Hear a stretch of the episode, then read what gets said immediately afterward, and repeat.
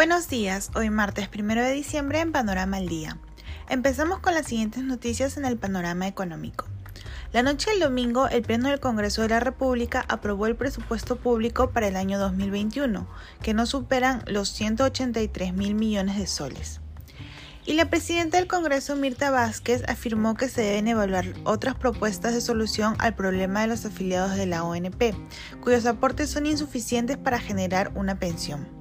Además, la Cancillería planteó que se levanten las restricciones para permitir vuelos internacionales de hasta 14 horas, con lo cual se podrá realizar viajes a destinos a Europa, según reveló la ministra de Relaciones Exteriores Esther Astete.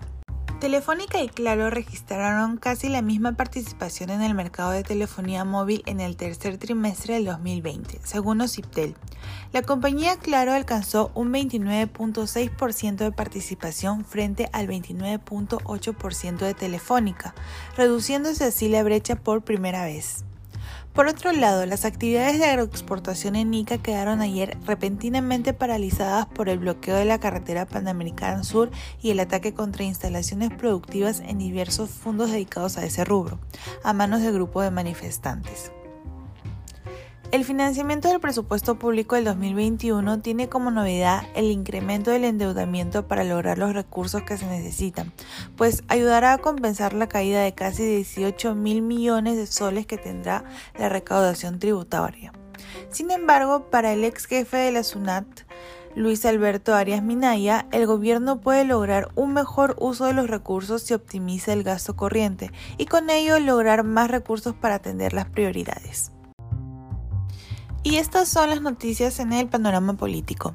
De los 24 partidos políticos que participaron en el proceso de elecciones internas rumbo a los comicios generales de 2021, 8 realizaron la selección de sus candidatos presidenciales el último domingo a través de votación directa de sus afiliados.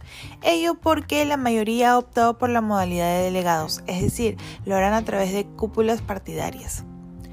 El pedido de la Fiscalía para suspender las actividades políticas del Partido Fuerza Popular quedó en manos del juez Víctor Zúñiga.